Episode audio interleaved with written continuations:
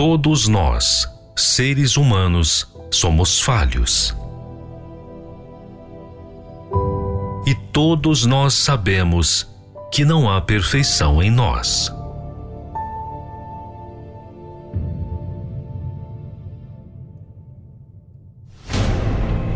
Nós precisamos perseverar para nos manter.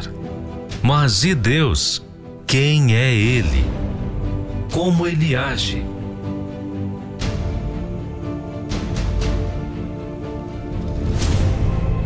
Muitos visualizam Deus como um ser que apenas manda a ordem, mas não conseguem ver quem Ele é.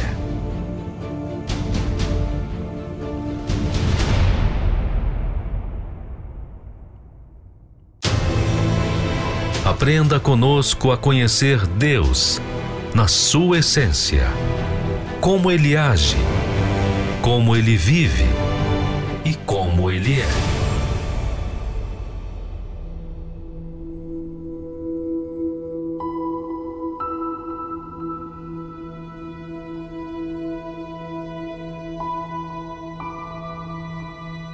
Quem é Deus? Para quem ele atenta? e o que ele atenta. Vamos a uma história verídica que conta esse fato, a quem Deus realmente atenta. Abel foi pastor de ovelhas e Caim foi lavrador da terra. E aconteceu ao cabo de dias que Caim trouxe do fruto da terra uma oferta ao Senhor.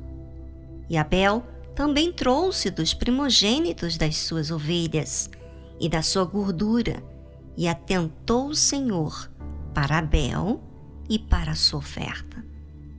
Abel era pastor de ovelhas, e por ele ser pastor de ovelhas, conhecia cada uma de suas ovelhas, cuidava, apacentava.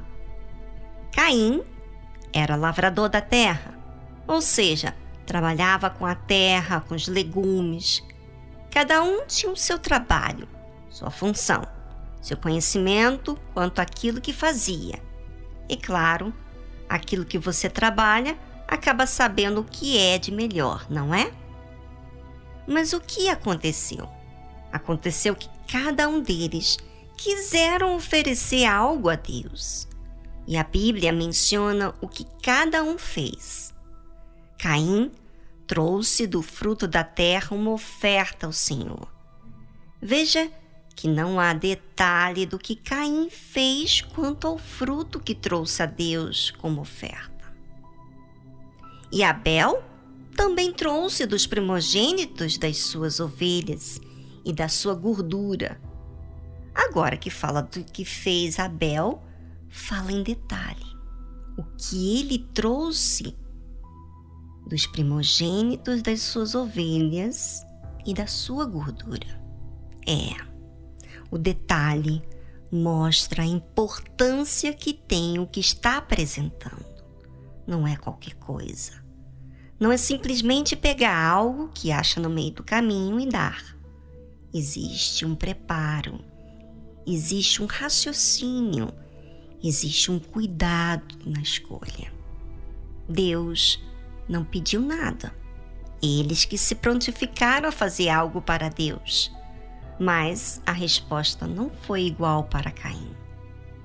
A Bíblia fala: e atentou o Senhor para Abel e para a sua oferta.